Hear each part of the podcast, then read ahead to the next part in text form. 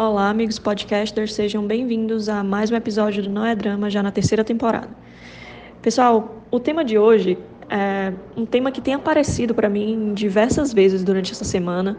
Eu tô, confesso a vocês que estou achando assim que o universo quer me mandar uma mensagem. Não sei se isso já aconteceu com vocês. É, já apareceu para mim em diversos formatos, de diversas formas. Algumas pessoas já conversaram comigo sobre isso, é, já li nas redes sociais, já assisti a uma matéria, um vídeo sobre isso essa semana, e tudo surgiu de forma muito espontânea. E acho que é um ponto que eu preciso cuidar, é um ponto de atenção para mim, que é o autoacolhimento. Vai ser o, o tema da nossa conversa hoje, né? Em um desses posts, em uma dessas coisas que eu li que eu achei super interessante. Eu queria dividir com vocês, é, vou colocar lá no Instagram o post, mas queria conversar com vocês porque a psicóloga Andressa Macedo, é, no perfil dela, ela fez um, como se fosse um, um manual, sete passos, né, para você praticar o autoacolhimento. E eu achei super interessante. Queria conversar com vocês sobre esses pontos e discutir algumas coisas e refletir, sabe? Acho que esse é o principal ponto aí. Esse é meu principal desejo com esse podcast, é fazer essas reflexões. Então vamos lá. No primeiro ponto, a, a psicóloga Andressa, ela fala que o primeiro passo para praticar autoacolhimento é estar aberta para conhecer a si mesma, seja curiosa em relação a você. É, como o autoconhecimento é importante, né? É, tudo está ligado. E você entender que você tem pontos de melhoria, entender, saber quais são os seus padrões, as suas as suas tendências, aquilo que você gosta, aquilo que você não gosta, as suas reações diante de situações adversas, entender como você funciona mesmo, sabe? Ser curiosa mesmo, a palavra é essa com relação a isso. Mas o que me desperta isso? Mas o que me desperta aquilo? Por que, que eu ajo dessa forma? De onde vem certa coisa? De onde vem certa atitude? Eu acho que é muito importante a gente ficar se questionando o tempo inteiro. E quando eu falo questionando, eu estou falando de nesse sentido, tá? De busca e de entendimento e acolhimento mesmo, não de crítica, de julgamento. É, o segundo passo que ela coloca, não abafe a sua própria voz, escute, escute o que você tem a dizer. É, já falei várias vezes sobre isso, né? Da gente, muitas vezes a gente deixa de se ouvir ou deixa de se priorizar porque a gente acaba colocando outra, outra pessoa como prioridade, acaba é, anulando com aquela sensação de não, não colocar aquela nossa, aquele nosso sentimento. Às vezes a gente vem com aquela sensação, né? Muita gente fala uma intuição, sabe, que aquilo ali não vai dar certo ou que vai dar certo e a gente acaba abafando essa nossa voz interna muitas vezes em prol de outras opiniões ou para não magoar os outros. O número 3 ela fala: reconheça seus sentimentos e se permita sentir, sem tentar escondê-los. Cara, isso é tão importante. É, eu acho que uma das coisas que eu mais fiz durante a minha vida foi esconder meus sentimentos, ou tentar esconder. É, por ser muito introspectiva, muitas coisas eu preferia que deixar para mim, não falar, não compartilhar, para não incomodar os outros e tudo. Ou então aquela sensação de não depurar, sabe, cada sentimento, não entender cada situação da melhor forma, e meio que passar por cima, mas não trabalhar cada situação ou cada sentimento que, que aquela situação teria me despertado.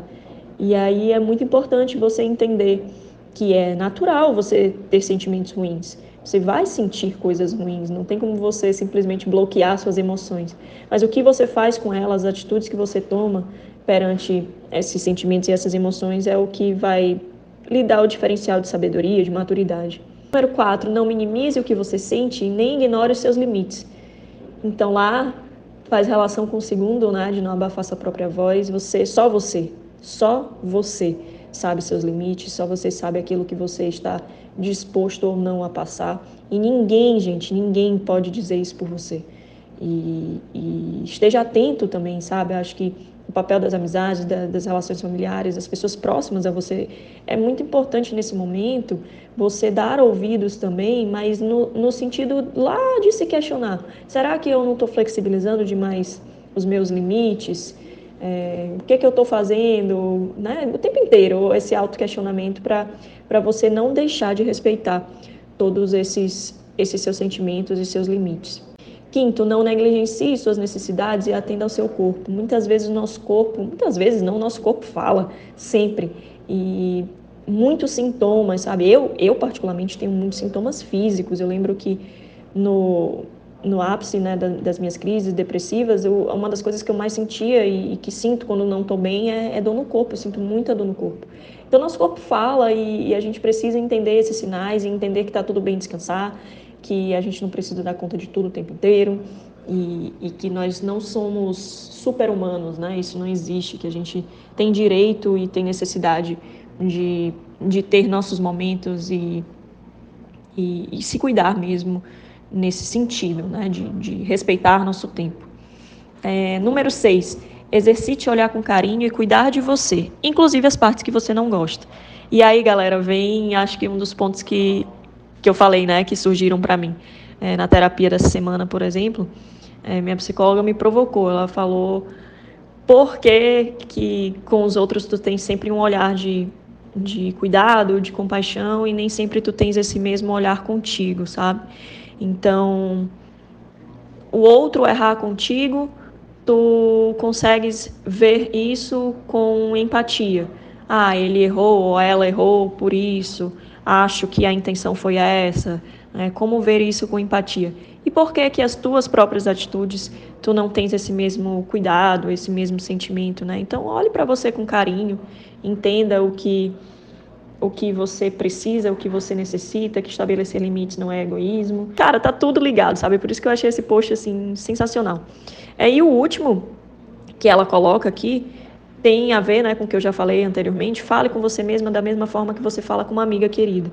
É a questão do auto, da autocompaixão mesmo, né, que, que foi o tema da, da minha última sessão de terapia. Você falaria para os outros, para amigas suas, para amigos seus, as coisas que você fala para você mesmo?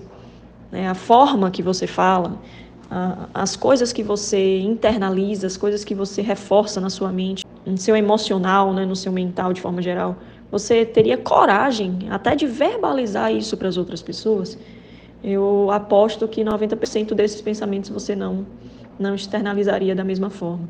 Então, tenha cuidado com você mesmo, cuidado com o que você reforça na sua cabeça e, e acho que, que essa, esse autoacolhimento é um movimento necessário, não é um movimento fácil, mas é um exercício e me comprometo aqui a praticá-lo e espero que vocês também se comprometam para que a gente possa viver uma vida mais saudável e que a gente possa entender nosso valor e nossa missão mesmo, sabe, de vida e entender que a gente se conhecendo, se acolhendo, que se a gente estiver bem, tudo que a gente coloca no mundo vai ser reflexo disso, tá bom?